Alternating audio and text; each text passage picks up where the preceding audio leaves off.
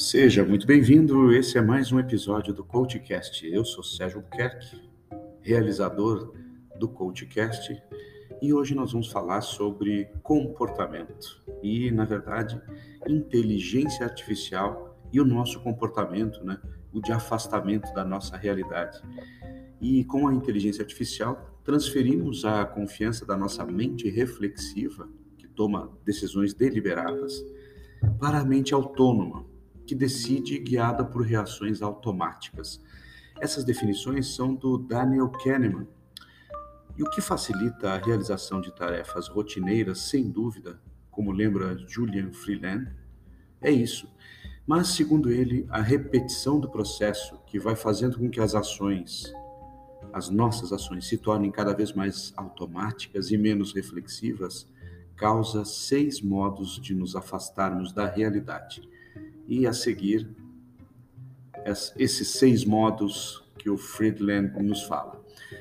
O primeiro, maior passividade.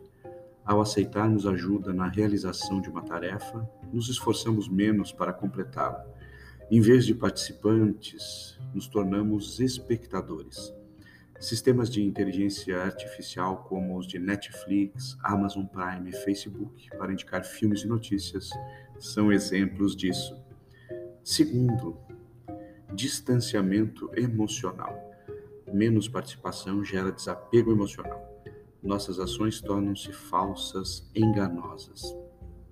Pense num saque, esse serviço de atendimento ao cliente, no qual a inteligência artificial treine os seus atendentes em tempo real, conforme eles respondem a sinais emocionais dos clientes.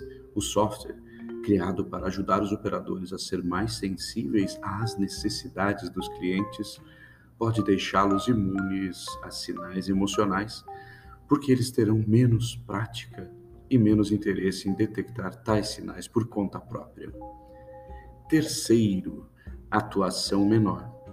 O afastamento reduz o poder de tomar decisões ao diminuir a consciência das ações que podemos realizar. Pense num veículo autônomo pré-programado para avaliar prioridades éticas. Durante um acidente, melhor atropelar um pedestre ou bater em outro carro. O cálculo do valor do seguro do automóvel pode ser ajustado conforme as prioridades programadas, tirando de nossas mãos o poder de ação durante o acidente. Quarto, responsabilidade menor. Ao ceder controle à máquina do processo de tomada de decisão, ficamos menos responsáveis pelos resultados. Suponha que há um aplicativo de dieta que encomenda comida pronta segundo um plano de perda de peso programado por inteligência artificial. Se você emagrecer, quem merece o crédito? Se não perder peso, quem é o culpado? Quinto, ignorância maior. A inteligência artificial traduz nossos desejos em algoritmos ou processos mecânicos que talvez funcionem de modo diferente de como agiríamos. Isso pode tanto compensar nossa falta de conhecimento como acentuá-la. Um aplicativo de navegação como Waze dispensa a pessoa de reconhecer onde está. Você pode ficar dirigindo em círculos em uma área incorreta, ainda não atualizada pelo aplicativo, em vez de voltar a usar sua própria percepção. Sexto e último, perda de habilidades. Depender de tecnologia para tarefas rotineiras enfraquece habilidades necessárias para interagir com o mundo físico. Podemos esquecer como fazer as coisas básicas ou perder a capacidade de fazê-las sem ajuda.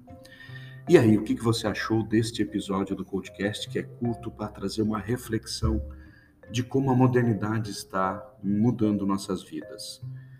De qualquer forma, deixe um comentário aí, tanto aqui no, no próprio podcast ou nas redes sociais que você pegou o link. Eu gostaria muito de ouvir sua opinião e até o próximo episódio.